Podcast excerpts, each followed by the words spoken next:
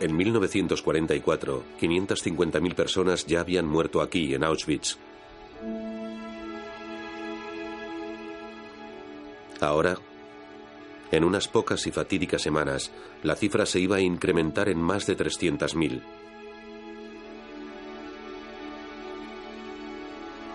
Cuatro años después de su apertura, se iba a iniciar un periodo de matanzas desenfrenadas a una escala sin precedentes.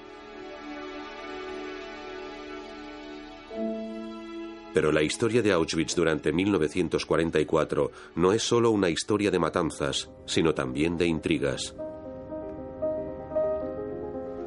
Aquel año los nazis enviaron extraños mensajeros a territorio neutral para sembrar la semilla de la confusión entre los aliados.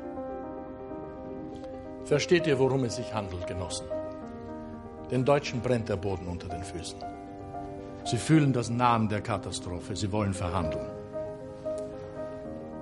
Y mientras los aliados sabían cada vez más sobre Auschwitz, aumentó la presión sobre ellos. ¿Qué iban a hacer? Queríamos que bombardearan en el campo. Cientos y cientos de aviones venían a diario. Mirábamos hacia arriba y no había bombas. Esta es la historia de Auschwitz, de los nazis y de los aliados en 1944. Una historia de muerte, engaños y conspiraciones.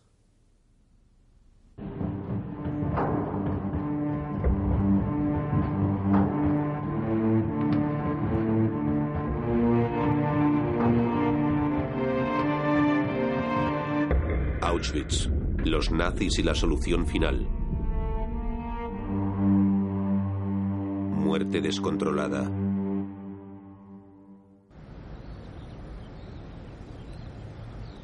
La gran mayoría de las personas que mataron en Auschwitz en 1944 procedían de un mismo lugar, Hungría.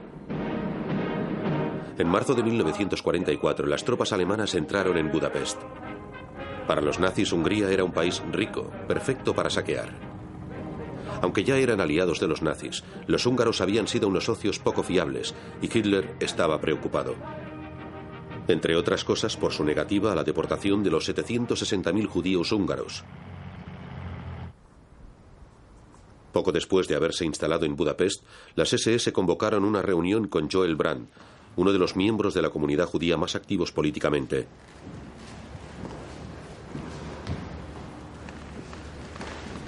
El 25 de abril de 1944 se reunió con el teniente coronel de las SS Adolf Eichmann. Conocemos el contenido de esta reunión por el posterior interrogatorio al que fue sometido Brandt por el Servicio de Inteligencia británico y por sus declaraciones después de la guerra. Eichmann, famoso por haber organizado el exterminio de los judíos, estaba a punto de hacer una extraña proposición a Brandt. Ich kann Ihnen eine Million Juden verkaufen. Was wollen's? Erzeugungsfähige Männer, gebärfähige Frauen, Kinder, Greise. Wir nehmen Sie Platz.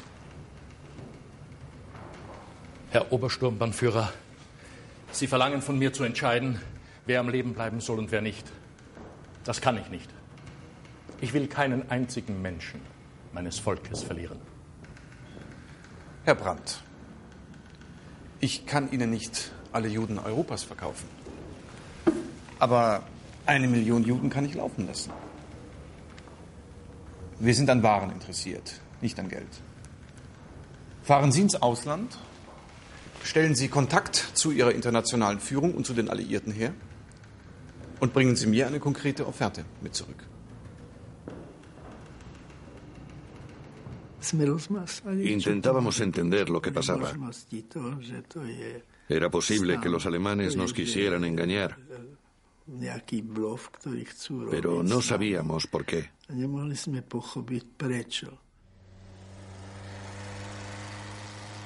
Pero lo que sucedía en otras partes ponía en duda el auténtico deseo de los nazis de vender a los judíos de Hungría, ya que este hombre, el teniente coronel de las SS, Rudolf Hess, volvía a Auschwitz. Hess había dejado el cargo de comandante de Auschwitz el noviembre del año anterior por un ascenso en Berlín. Pero esta vez se le había ordenado volver al campo de concentración para supervisar el exterminio de los judíos húngaros. En el campo principal de Auschwitz, Hess, comprometido totalmente con la causa nazi, se reunía con los altos mandos del campo. Auschwitz se convirtió en el mayor centro de exterminio humano de todos los tiempos. Las razones del programa de exterminio me parecían correctas. El antisemitismo no es nada nuevo. Había existido desde siempre y en todo el mundo. Ahora había alcanzado su nivel más alto, ya que los judíos habían llegado demasiado lejos en su lucha por el poder. Estimulado en parte por estos prejuicios, Hess se preparaba para la llegada de los judíos húngaros a Auschwitz-Birkenau, a unos tres kilómetros del campo principal. Supervisó la construcción de una línea de ferrocarril que permitía trasladar directamente a Birkenau a los nuevos deportados.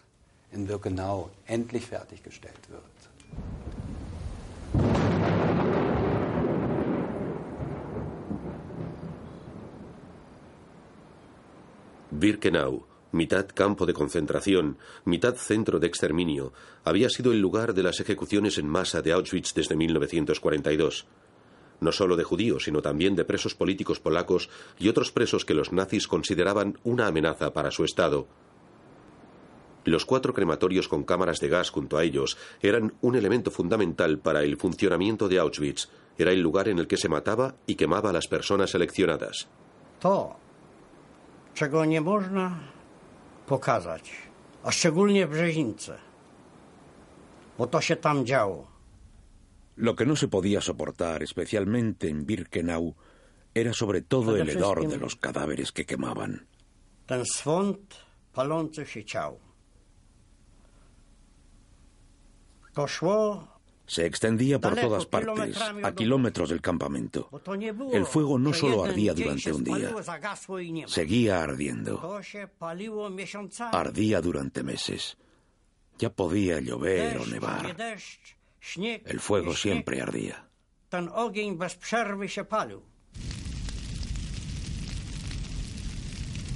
Hess y sus colegas habían previsto la muerte de tantas personas que los crematorios no podían con todo así que prepararon enormes fosas crematorias.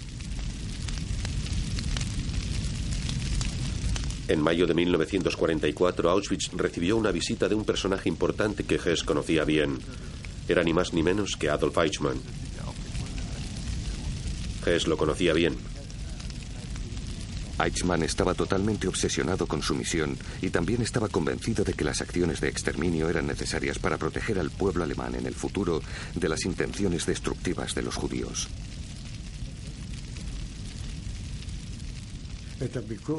Recuerdo la visita de Eichmann. Aquel aspecto. Todos los de las SS tenían la misma expresión. Siempre parecían furiosos por hacernos ver lo importantes que eran, para que viéramos que eran importantes.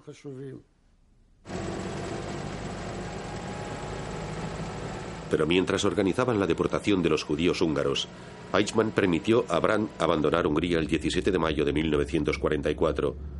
Su misión, comprobar si los aliados cambiarían 10.000 camiones por un millón de judíos.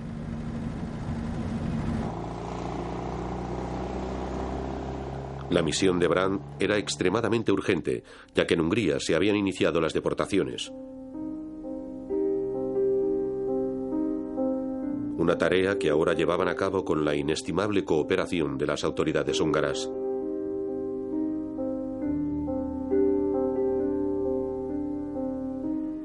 En la pequeña localidad de Sarbar, cerca de la frontera con Austria, Alice Lokahana, su hermana mayor Edith y el resto de su familia se preparaban para partir. Me vino a la mente la escena de la salida de Egipto. Veía aquellos vagones de ganado y dije a mi hermana que había un error, que ahí había vagones de ganado. No pretenderían que fuéramos en vagones de ganado.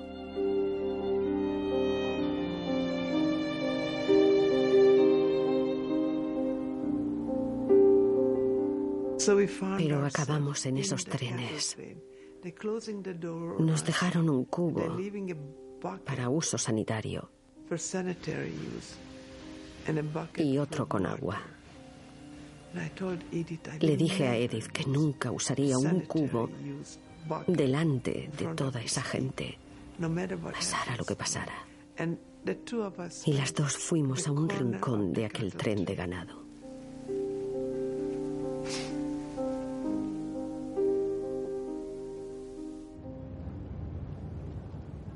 Joel Brand llegó a Estambul el 19 de mayo. Turquía era un país neutral. Se reunió en el Pera Palace Hotel con varios grupos vinculados a los dirigentes judíos de Palestina. Versteht ihr, worum es sich handelt, Genossen? Den Deutschen brennt der Boden unter den Füßen. Sie fühlen das Nahen der Katastrophe. Sie wollen verhandeln. Ich verstehe nicht, warum kein einziger von der Exekutive in Jerusalem hier ist. Es handelt sich um Tage, um Stunden. Eichmann wartet nicht. Täglich werden 12.000 in die Waggons geschleppt. Wir müssen sofort nach Jerusalem telegrafieren und darauf bestehen, dass ein Mann kommt, dessen Name in der Welt bekannt ist. Chaim Weizmann oder Moshe Shertok. Joel, äh, solche Sachen können wir nicht telegrafisch erledigen. Wir sind nicht sicher, dass unsere Telegramme kommen zu der Zeit und sie nicht verändert. Wir müssen einen Boten schicken. Übermorgen geht ein Zug. Aber das dauert zu lange. Warum nicht per Flugzeug? Warum nicht heute Nacht? Die stellst du das leicht vor, Joel. Wir bekommen kein Flugzeug. Mientras Brandt se enfrentaba a los primeros obstáculos de su misión, los judíos húngaros llegaban a Auschwitz-Birkenau. Por regla general, las fotos estaban prohibidas en Auschwitz. Pero un miembro de las SS dejó constancia de la llegada de este tren de Hungría. No se sabe por qué se hicieron estas fotografías, pero son el documento visual más valioso que prueba la existencia de todo lo que pasó en Auschwitz.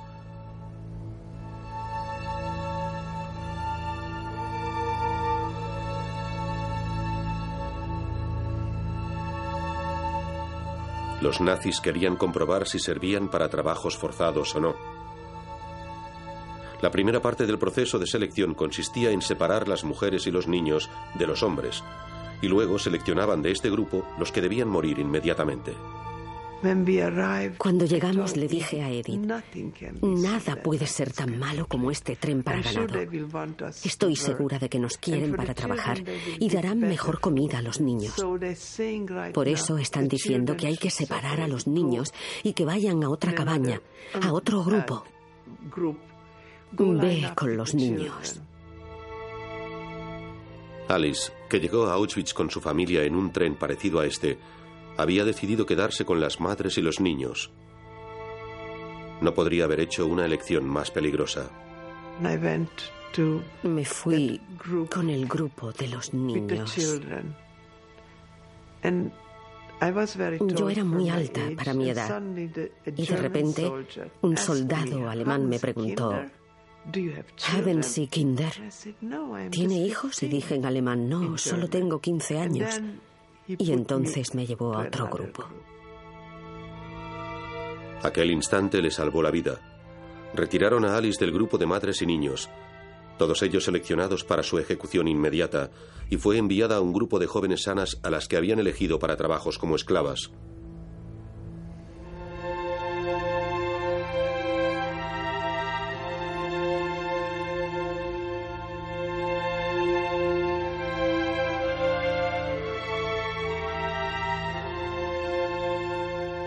El proceso de selección captado en estas fotografías solo duraba unos segundos. Era un procedimiento que tenía lugar con cada llegada de deportados judíos. Unos soldados alemanes nos separaban. Cuando veían a una persona mayor, la hacían ir a la derecha y a los jóvenes a la izquierda. Así nos separaban. Luego llevaban la fila de la derecha directamente a las cámaras de gas.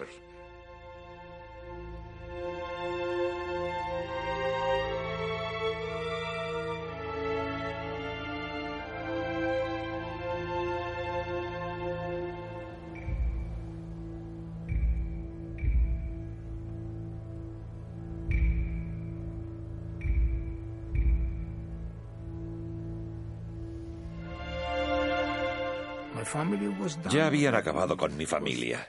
Ya estaban en los crematorios.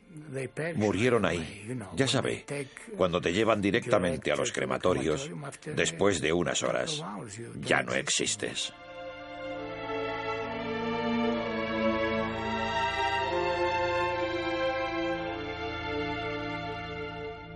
Un promedio del 75% de la gente de cada transporte que llegaba de Hungría era seleccionado para ser inmediatamente ejecutado.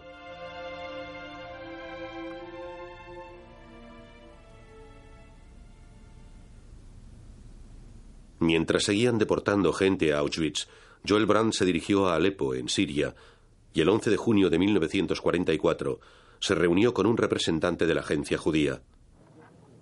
También estaba presente un mayor del contraespionaje británico, que grabó la conversación. Brand estaba a punto de recibir malas noticias. Was wird geschehen, wenn du nicht nach Budapest zurückkehrst? Genosse Schertok, dann werden alle Juden in Ungarn umgebracht. Nach zwei Monaten wird von uns ebenso viel übrig bleiben wie vom Warschauer Ghetto. Lieber Joel, ich muss dir leider etwas Bitteres sagen. Du kannst nicht zurück nach Budapest.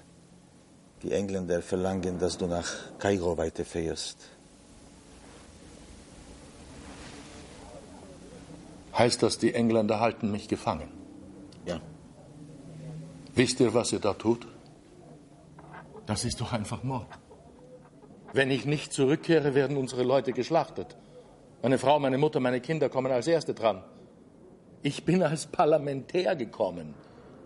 Aber ich bin nicht der Abgesandte des Feindes. Die Deutschen sind meine Feinde ebenso wie die der Alliierten.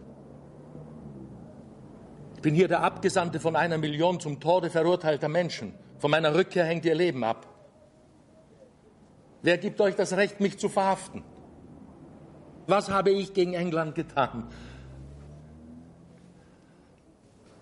Los británicos creían conocer la razón por la cual los nazis proponían un trato. Los alemanes perdían la guerra. El ejército rojo desfilaba por el Reich.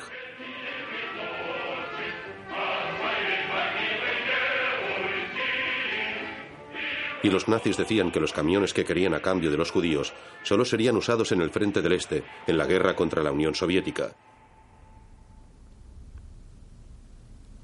El comandante de las SS, Heinrich Himmler, que estaba detrás de la misión de Brandt, quería dividir a los aliados. El 31 de mayo de 1944, en el Ministerio de Asuntos Exteriores británico, un gabinete del Comité de Guerra estudió la propuesta de Brandt.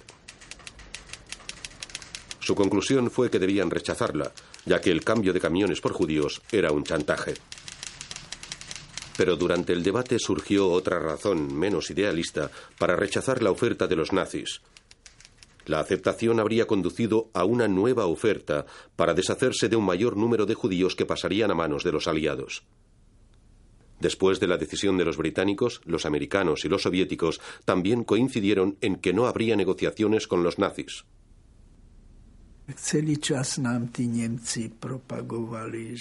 Los alemanes seguían repitiendo que los judíos eran omnipotentes, que los judíos dominaban el mundo. Seguían diciendo que América e Inglaterra hacían lo que los judíos les pedían. Pero podíamos ver que eso no era cierto.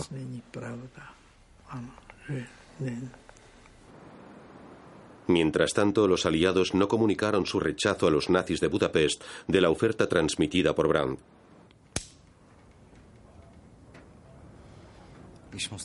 Así que la esposa de Brandt, Hansi, junto con Rudolf Katzner, otro activista judío, pudo suplicar varias veces a Adolf Eichmann un gesto que demostrara que los nazis estaban preparados para negociar con los aliados. Más tarde, Rudolf Katzner y Hansi Brandt testificaron sobre sus reuniones con Eichmann. Warum verschonen Sie denn nicht wenigstens die Kinder, Herr Obersturmbannführer? Wir könnten Ihnen zusichern, dass wir uns um sie kümmern werden. Jetzt verstehen Sie mich doch einmal. Ich muss diesen jüdischen Dreck aus der Provinz ausräumen. Da hilft kein Argument und da hilft auch kein Weinen. Sie haben wahrscheinlich keine Kinder. Und deshalb haben Sie auch kein Mitleid mit ihnen. Sie nehmen sicher einiges heraus, Frau Brandt. Ich rate Ihnen, wenn Sie weiterhin so mit mir reden wollen, sich lieber bei mir nicht mehr blicken zu lassen. Auf Wiedersehen. Wiedersehen, Herr Obersturmbannführer. Eichmann no estaba dispuesto a perdonar ni una vida humana por compadecerse de súplicas humanitarias. Pero él y sus compañeros de las SS estaban preparados para escuchar otras razones.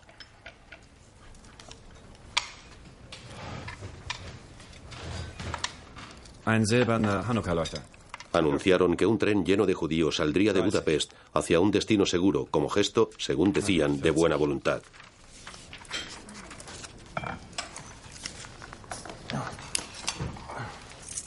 El precio de cada plaza del tren, mil dólares estadounidenses.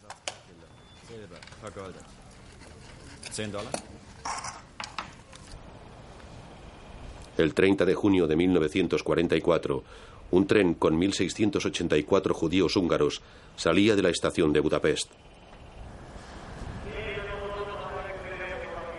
Un comité especial presidido por Rudolf Katzner había establecido la lista final de pasajeros.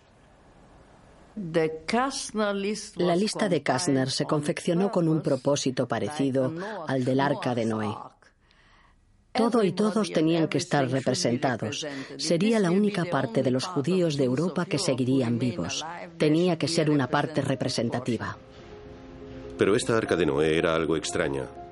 Había una representación excesiva de la familia de Kastner y de gente de su ciudad natal, Kolosvar. Y también se concedieron plazas a centenares de judíos húngaros ricos que subvencionaron el viaje de aquellos que no lo podían pagar. Cuando tienes que salvar tu vida, intentas hacer lo que sea, hasta algo delictivo si es necesario, pero tienes que salvarte. Tu vida es lo primero y lo que más quieres, digan lo que digan.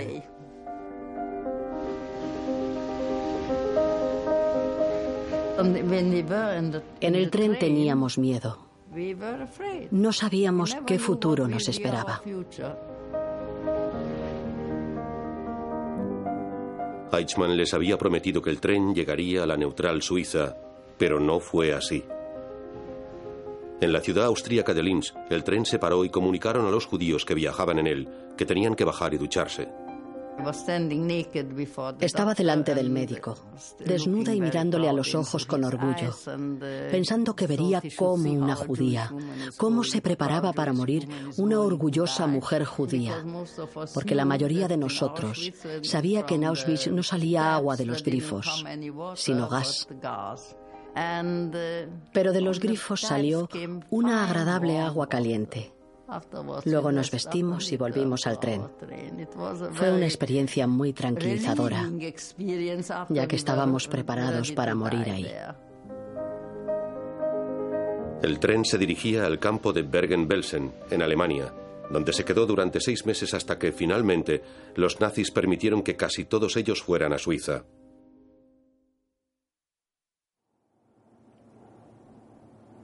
Los 1.600 judíos que en junio habían partido en el tren de Katzner eran una cantidad equivalente a menos del 1% de los judíos húngaros deportados a Auschwitz. El periodo más eficazmente mortal de la historia del campo de concentración se produjo en la primavera y el principio del verano de 1944. Los cuatro crematorios con cámaras de gas intentaban llegar a las cifras de muertos que los nazis les exigían. Dos de ellos se encuentran aquí, en la parte oeste del complejo de Birkenau, con las cámaras de gas al nivel del suelo. Había dos crematorios más cerca de la línea de ferrocarril que transportaba a los recién llegados al corazón de Birkenau. Estos tenían las cámaras de gas en el sótano.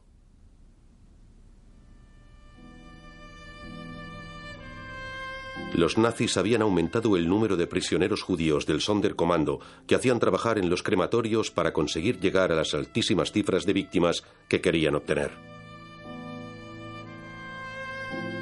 Aumentó tanto que en un crematorio y una cámara de gas como estos trabajaban aproximadamente 100 judíos y solo cuatro alemanes.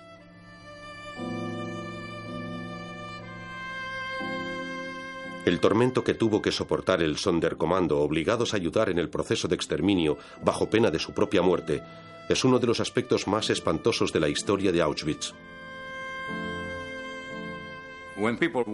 Cuando la gente estaba en aquella cámara de gas, se podía oír alguna voz que llamaba a Dios. Era como si aquella voz viniera de una especie de catacumbas.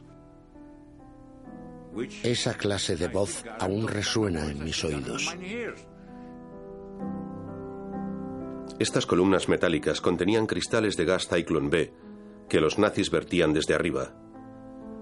Los mismos nazis cometían estos actos homicidas, pero eran los prisioneros del Sonderkommando los que tenían que llevar a cabo la horrenda tarea de recoger los cadáveres, sacarlos de la cámara y subirlos con un pequeño montacargas para quemarlos en los hornos del crematorio o cada vez en mayor número al aire libre.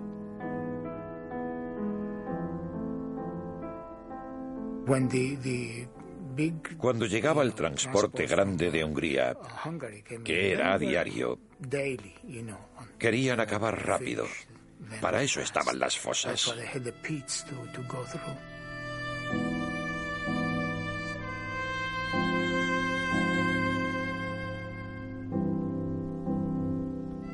Esta fotografía que tomó un Sonderkommando arriesgando su vida muestra los cadáveres tendidos en las fosas crematorias abiertas en 1944.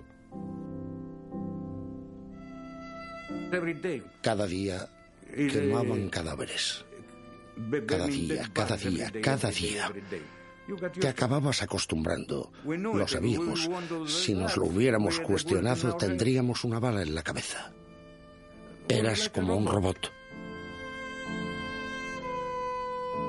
Algunas veces, cuando mataban a un número reducido de prisioneros, las cámaras de gas no se utilizaban y obligaban a los prisioneros del Sonderkommando a quedarse a solo unos cuantos metros de distancia de las ejecuciones. Teníamos que llevarlos uno por uno. Los llevábamos por la oreja y detrás de ellos había un hombre de las SS y les disparaba en la nuca. Y entonces caía al suelo cubierto de sangre. Algunos de nosotros estábamos ahí con el agua que caía.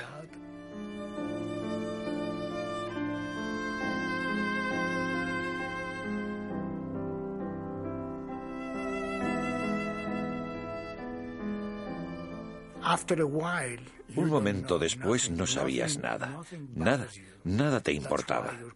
Por eso la conciencia entra dentro de ti y se mantiene hasta hoy. Hay alguien dentro de mí y de vez en cuando me dice que despierte. Pregunta qué pasó y por qué hice algo así. Por aquel entonces los aliados ya conocían el lugar y su función como campo de exterminio. Paulatinamente, a partir de principios de 1944, los aliados iban adquiriendo más información sobre lo que ocurría en el campo debido a la fuga de un puñado de prisioneros de Auschwitz y a la labor de la resistencia polaca. Toda la información recogida dio lugar a un documento conocido como los Protocolos de Auschwitz.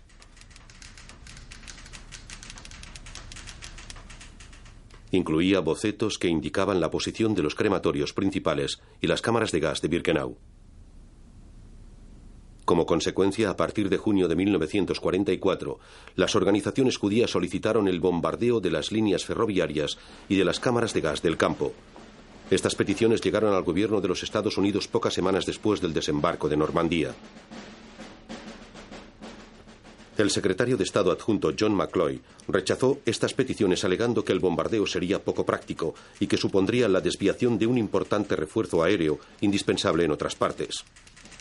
Una nota interministerial da una pista sobre la negativa de McCloy a las peticiones de bombardeo. Su propio ayudante, el coronel Gerrard, escribió, ya sé que me dijo que matara esto. En Gran Bretaña las peticiones de bombardeo se remitían una y otra vez a los americanos, y así se abandonó la idea. Pero en agosto de 1944, los americanos bombardearon la fábrica de IG Farben en Monovice, a unos 6 kilómetros de Birkenau. Oíamos que venían los aviones y queríamos que bombardearan el campo. Al menos podríamos correr. Mirábamos hacia arriba y no había bombas. No podíamos entender algo así. Dios nos había olvidado por completo y la gente de la guerra también. No les importaba lo que pasaba y eso que sabían lo que pasaba. Durante un vuelo de reconocimiento efectuado el 25 de agosto, los americanos, por casualidad, tomaron una fotografía de Auschwitz-Birkenau. Aunque no se sepan las razones por las que se tomó, habría sido posible destruir los crematorios y las cámaras de gas que en la foto son claramente visibles. Una de las grandes preguntas sin respuesta de la historia es por qué no se impidió que los nazis continuaran matando en Auschwitz.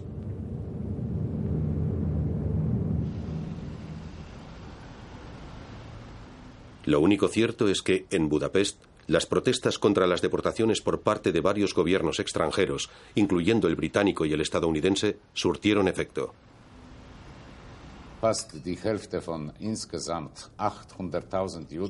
La presión llegó a su punto máximo a principios de julio cuando los húngaros interceptaron telegramas que pedían que se castigara a los implicados.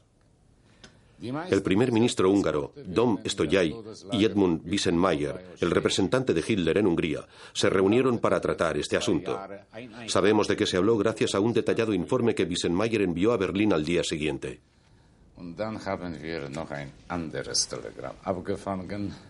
in dem 70 ungarische und deutsche Persönlichkeiten namentlich genannt werden, die als hauptverantwortlich für die Deportationen angesehen werden.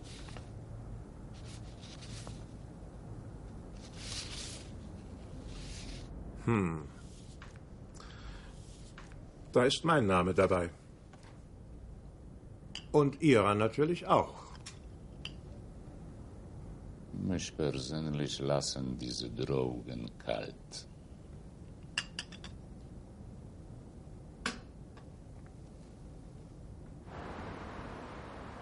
Pero las protestas y las amenazas de la comunidad internacional influenciaron al jefe de Estado húngaro, el almirante Horthy. Como la guerra iba cada vez peor para los nazis, decidió que había llegado el momento de distanciarse de su antiguo aliado. El 7 de julio, Horthy comunicó a los alemanes que debían acabar con las deportaciones de judíos. Las autoridades húngaras no seguirían cooperando.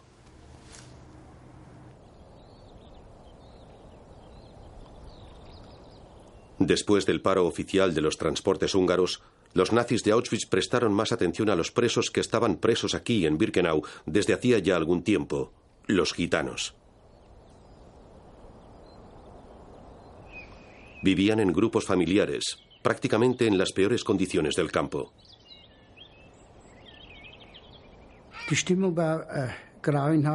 El ambiente era terrible, ya que en los bloques había mezclados niños pequeños y gente enferma. Los niños gritaban, mamá, hambre, dame de comer, dame de beber, pero no podían beber agua por culpa del tifus. Franz Rosenbach pudo sobrevivir porque al final fue trasladado a otro destino para trabajar como esclavo. Pero su madre murió en Auschwitz junto a 21.000 de los 23.000 gitanos que fueron deportados.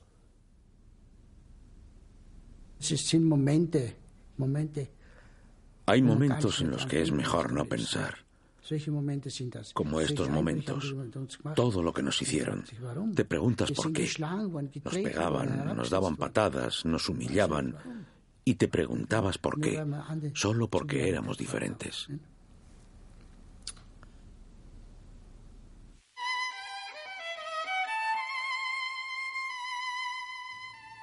Exceptuando a los judíos, los gitanos eran el grupo que proporcionalmente sufrió más durante el dominio nazi.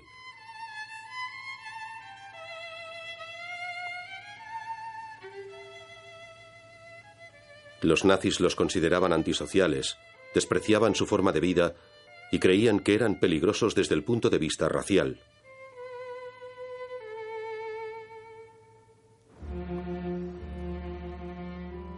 La noche del 2 de agosto de 1944, los nazis procedieron a liquidar la parte del campo destinada a los gitanos.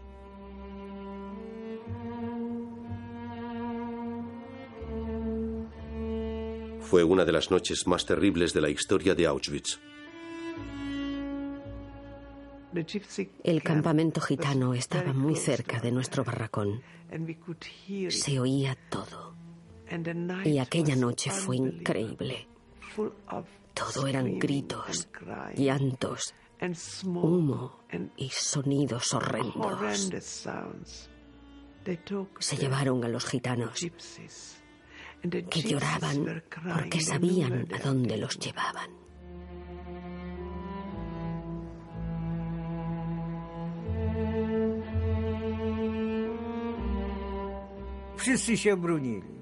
Todos se defendían. Se defendían hasta el fin. Mordían, arañaban. Los alemanes se los habían llevado en camiones. Lanzaban a los niños dentro y si uno de ellos saltaba fuera, le daban un bastonazo en la pierna o en el brazo, se lo rompían y lo lanzaban de nuevo para que no pudiera volver a salir. No podía porque tenía una extremidad colgando. Cuando vi eso, empecé a gritar. Me sujetaron, los polacos, porque tenían miedo de que los alemanes vinieran y nos lanzaran una granada o algo así. Me envolvieron con una manta para que me tranquilizara y se quedaron conmigo. Llevaron a los gitanos a los crematorios, muchos de ellos al crematorio 5. Los mataron en las cámaras de gas. En otoño de 1944, Después de haber matado a los judíos y del fin de los multitudinarios transportes de personas desde Hungría y el gueto de Lodz en Polonia, el número de muertos en Auschwitz disminuyó a menos de mil al día, mientras que en mayo se llegó a la cifra máxima de 10.000.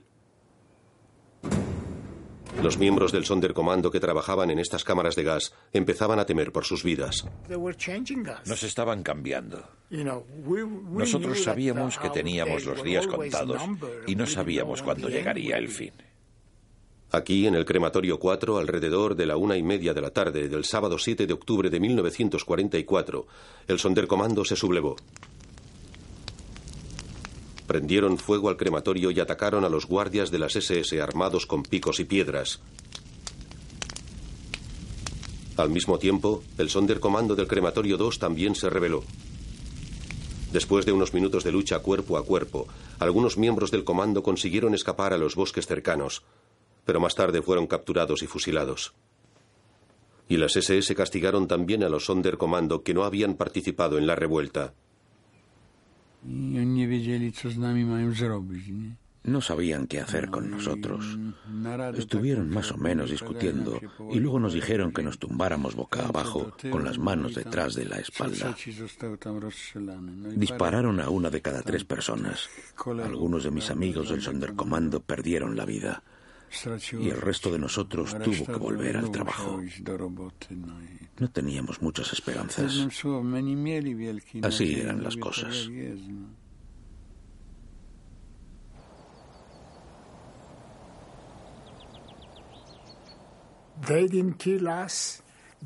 No nos mataron porque había cuatro mil cadáveres que tenían que ir a los hornos. Y éramos los únicos que podíamos hacerlo. Por eso nos salvaron. Solo quedamos 92. Se llevaron y mataron a todos los demás. El mismo mes de la revuelta del Sonderkommando se produjo un golpe de Estado en Hungría. El 15 de octubre de 1944, el régimen de Horthy, que no se sometía a los deseos de los nazis, fue derrocado por la milicia de la Cruz de Flecha, un golpe de Estado apoyado por el Reich. Eichmann llamó inmediatamente a Rudolf Katzner y concertó una reunión. Más tarde, Katzner escribió un informe sobre su conversación. Schauen ich bin wieder da. Jetzt passen Sie mal auf. Diese neue Regierung arbeitet jetzt nach unseren Befehlen. Und jetzt werden die Budapester Juden abtransportiert. Und zwar diesmal zu Fuß.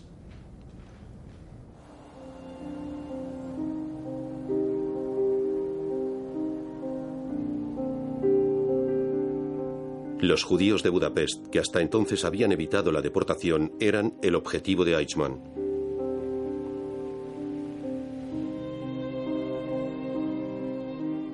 No los enviaría a Auschwitz, sino a Austria, donde serían utilizados como esclavos. Y debido al escaso número de trenes tendrían que ir a pie. Durante el mes de noviembre, decenas de millares de judíos de Budapest fueron obligados a abandonar la ciudad y dirigirse hacia el oeste. Miles de ellos murieron por el camino. Pero Eichmann contrarió a los máximos dirigentes de las SS, preocupados porque, en vista de su mala situación en la guerra, desperdiciaba un gran número de trabajadores potenciales. Y entonces Himmler convocó a Eichmann a una reunión en diciembre de 1944 en su tren privado. Obergruppenführer Jüttner hat sich über die unhaltbaren Zustände der Fußmärsche aus Budapest beschwert. Mache Sie, Oberstobernführer, dafür verantwortlich, dass so etwas nicht wieder vorkommt. A la reunión asistió otro oficial de las SS, el teniente coronel Becher, que también trabajaba en Hungría. Después de la guerra, Becher testificó sobre aquel encuentro. Wenn Sie bisher Juden ausrotteten, so haben Sie, wenn ich es befehle, wie in diesem Falle, jetzt Judenpfleger zu sein. Ich erinnere Sie daran, dass nicht der Gruppenführer Müller oder Sie, sondern ich das Reichssicherheitshauptamt gegründet habe. Und dass ich befehle. Wenn Sie es nicht können, dann müssen Sie es sagen. Jawohl, Reichsführer. Frau Sturmbannführer. Reichsführer. Himmler sabía que el ejército alemán tenía dificultades para frenar a los aliados y en enero de 1945 los miembros de las SS en Auschwitz también eran perfectamente conscientes de que el fin estaba cerca.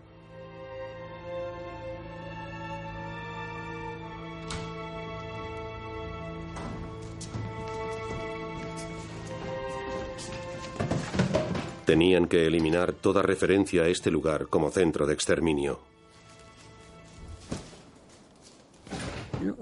El ruido de una explosión nos despertó en mitad de la noche.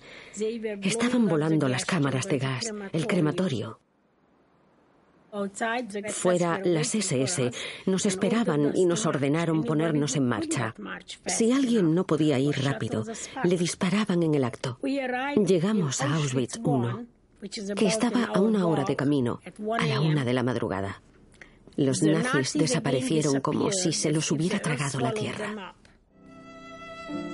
Eva Mozeskor y otros 1.200 prisioneros considerados demasiado débiles para evacuar desde aquella área fueron abandonados y durante unos días tuvieron que valerse por sí mismos en el campo principal de Auschwitz. La mayoría de los guardias se habían ido, pero otras unidades de las SS habían recibido órdenes de ir al campo para matarlos. No tenían que dejar vivo a ningún prisionero no podía quedar ningún testigo.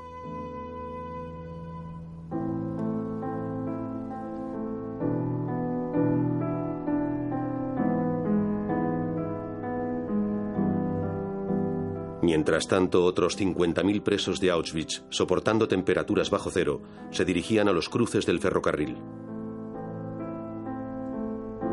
Se les suponía en condiciones para trabajar como esclavos y los enviarían al oeste en tren.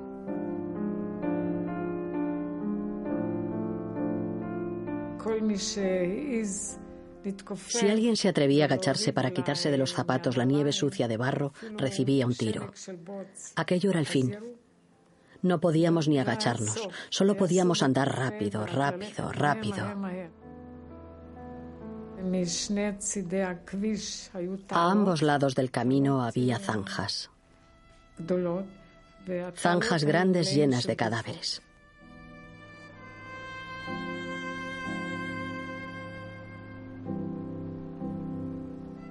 En medio del caos de la retirada había prisioneros que nunca habían pensado que podrían abandonar el campo vivos, los miembros del Sonderkommando.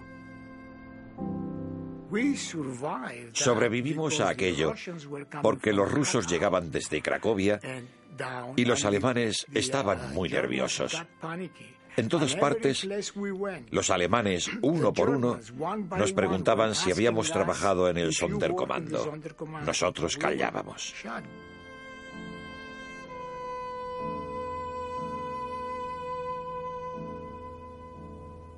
Cuando llegaron a la estación de ferrocarril, amontonaron a los prisioneros de Auschwitz en vagones abiertos para continuar el viaje hacia el oeste, con temperaturas que podían llegar a los 20 grados bajo cero.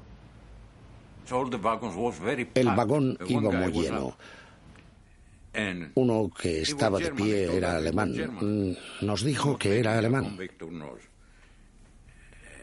Quién sabe, igual era un presidiario. Quería sentarse y no podía sentarse.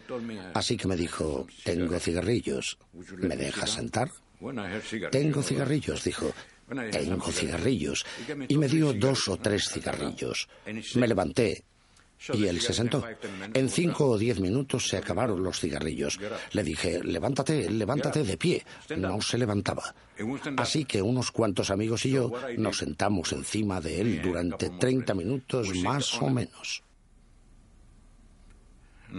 Una hora después estaba asfixiado y al final lo tiramos, lo tiramos del vagón.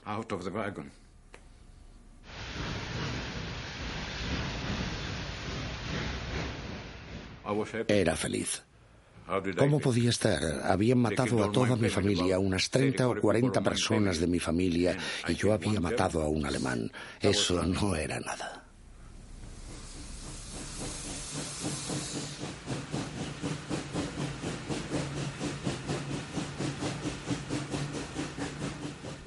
Era homicidio, ¿no cree? Mató a un compañero, a otro preso. En aquel momento era feliz. Como ya he dicho, era alemán. No se lo habría hecho a uno de los nuestros, pero bueno, yo también quería sentarme porque también estaba cansado. ¿Por qué tenía que vivir? ¿Porque me había dado dos o tres cigarrillos? Por eso no se quería levantar, así que nos sentamos encima de él y falleció. Así de fácil.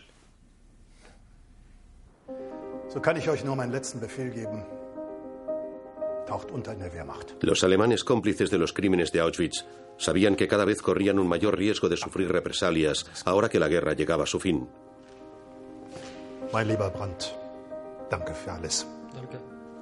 Algunos miembros de las SS, como Rudolf Hess, el anterior comandante de Auschwitz, intentaban evitar ser capturados. La historia de Hess y sus compañeros para escapar a la justicia y las tentativas de los aliados para procesarlos es uno de los capítulos más perturbadores de toda esta historia.